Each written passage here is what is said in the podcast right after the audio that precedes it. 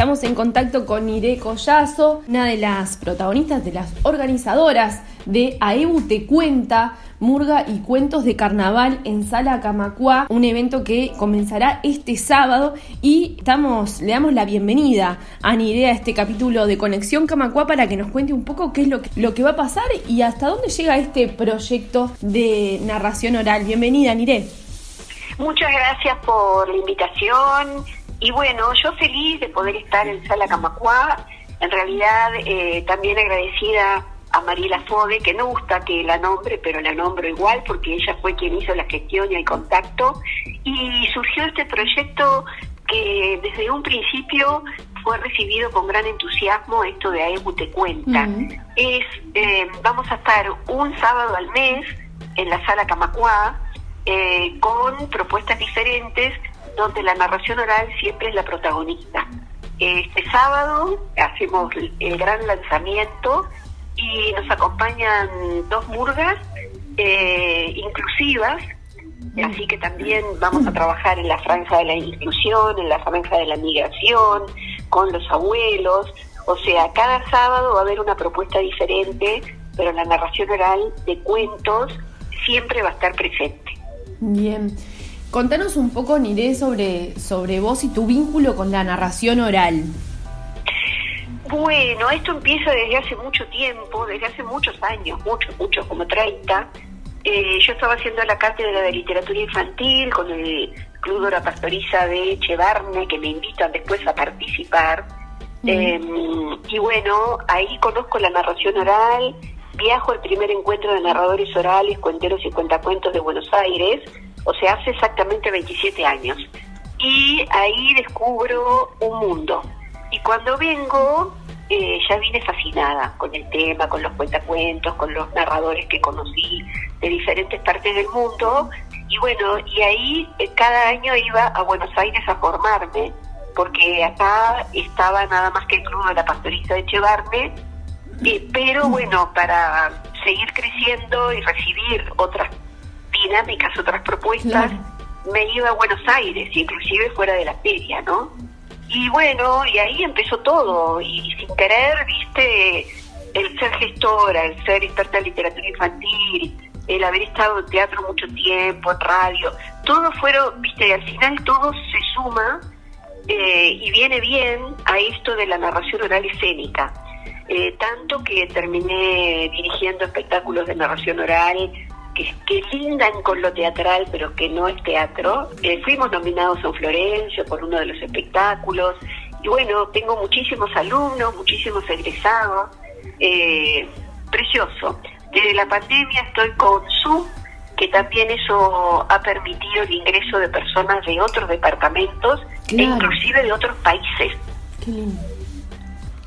En, en, este este proyecto que estás contando, donde donde mm, este, se está sumando gente, es Casa Cuento, ¿verdad?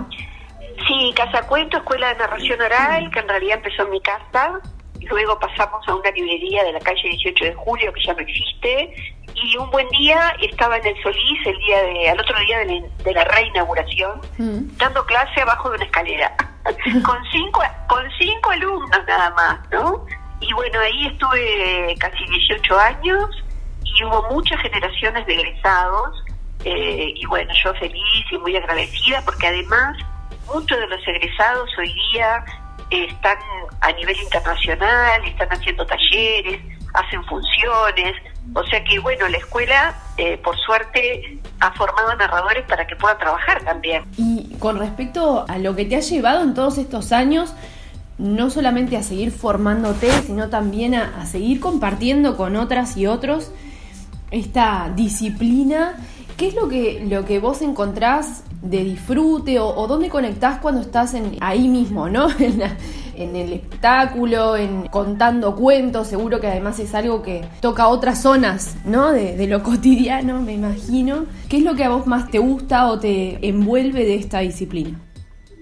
A mí, yo soy una apasionada de esta disciplina. Eh, creo que la gente se da cuenta y a veces tengo que tener cuidado de no volarme demasiado, eh, porque he descubierto un mundo que es fascinante y que te permite eh, hacer mucho bien y nos hace mucho bien también. yo siempre digo, no soy terapeuta, pero sin embargo el cuento tiene mucho terapéutico y de hecho lo usan muchísimo los psicólogos. Pero no es mi caso. Yo eh, lo uso, entre comillas, porque el cuento no se usa. El cuento es para contar, para compartir. Y a mí lo que me provoca en el momento, primero antes de empezar a contar, y antes, mucho antes, ¿no? Ya pensando en el proyecto, es como que la adrenalina empieza a crecer día a día y en la cabeza se me empieza como a disparar, a ver qué podemos hacer, a ver cómo podemos gestionar, con quién podemos articular, con quién podemos captar más público, porque también de eso se trata, de, tratar de que la gente conozca este arte, que es muy viejo, pero que siempre fue como medio disminuido, ¿no? Y, y bueno, y en el momento de narrar es como indescriptible, porque es como, viste, que te corre, eh, no sé, la energía por todo el cuerpo, y, yo creo que es una conexión de amor, creo que es em, un acto de comunión el contar cuentos, eh, eh, así lo describiría yo, es una comunión con el otro, ¿no? Entras como, mm, entras en una sintonía que está el público y vos en esa sintonía, en ese momento, en el ahora y en el aquí.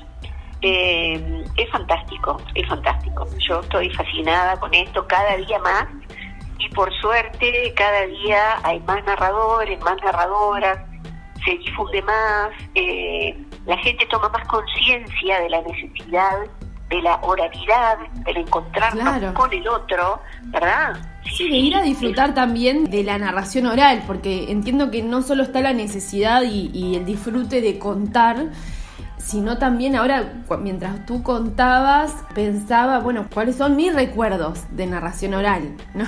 bueno, si, si tenía, si tengo un abuelo, una abuela que me, que me contara, si tengo, si mis padres me contaban, si, o sea, si, si habían, estaba como rastreando en mi historia alguien que contara cuentos, ¿no? Que, que hay algunos.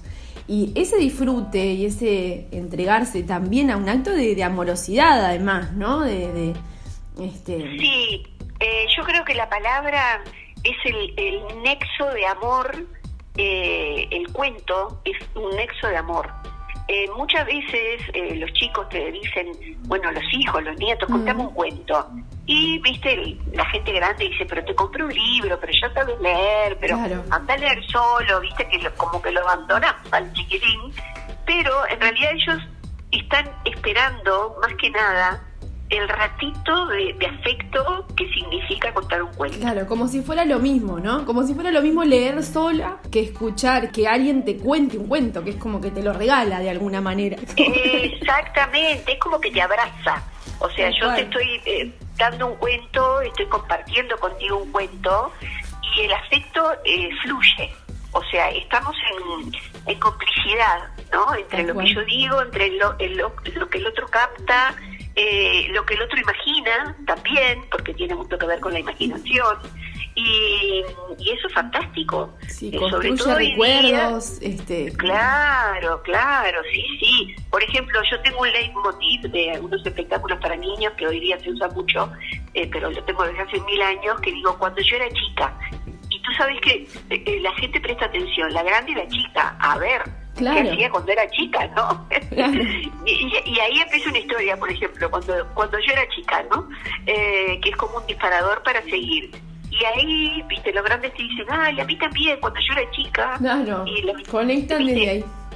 Conectan desde el recuerdo, desde la memoria también, porque mm, eh, la narración oral también es como una herramienta para el rescate de la memoria, de los cuales llevo hechos como cuatro y están documentados, uno en el Teatro Solís, otro en el Monte de la Francesa, otro en la cuenca del arroyo Miguelete, en el Monte de la Francesa hay un libro, en el Teatro Solís quedó un CD con las grabaciones, eh, o sea, hay trabajo de rescate de la memoria desde la narración oral de historia de la gente común, o sea, no que son narradores, pero de esa manera también construimos nuestra identidad.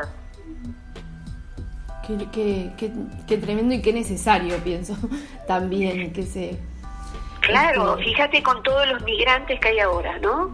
O sea, esa gente que se viene con sus historias, sí, sí, sí. no las pueden perder, porque es parte de su identidad. Y creo que desde el proyecto de Aibu Te Cuenta podemos contribuir a que esas historias no mueran. Claro, enriquecer esa tradición oral. Exactamente, que se, se transmitan, como digo yo, de boca a oreja, ¿no? Eh, que se transmitan, es, es muy necesario. Bueno, buenísimo.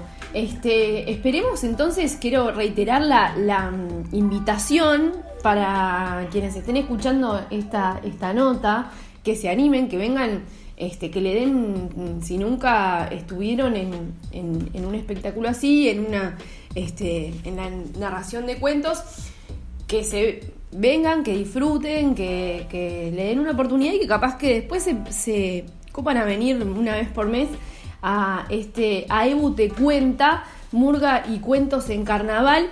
¿Querés pasar los datos para el sábado? ¿Cómo es la cita? Bueno, el sábado vamos a estar a las 14, a partir de 14 horas eh, tenemos dos horas en la sala de 14 a 16. Eso no significa que estemos las dos horas completas. Si se termina antes, 15 y 30 se termina.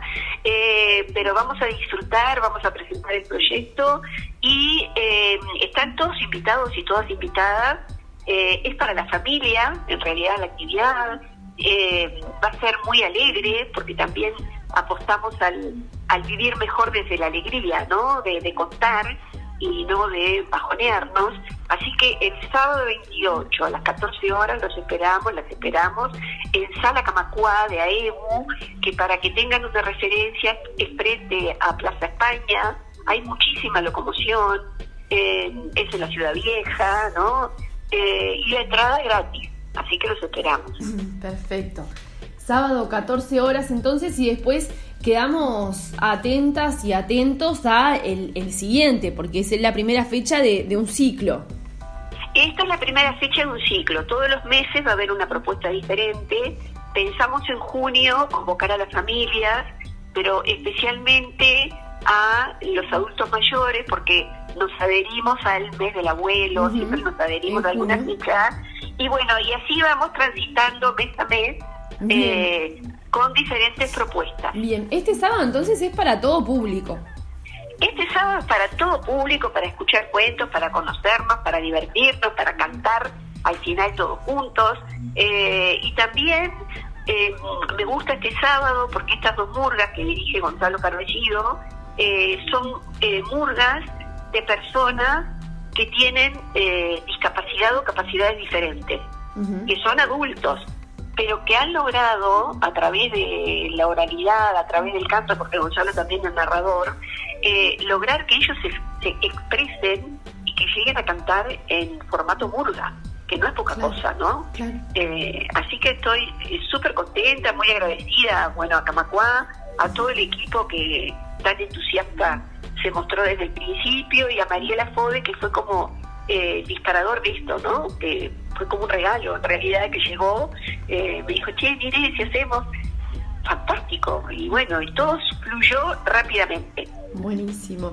Eh, Mire Collazo, directora de Casa Cuento y coordinadora de AEBU Cultura, este ciclo que empieza este sábado a partir de las 2 de la tarde en Sala Camacuá. Muchísimas gracias por estos minutos en Radio Camacuá y estaremos atentas y atentos entonces a cómo sigue. Nos seguimos escuchando. Ahí está. Chao, chao.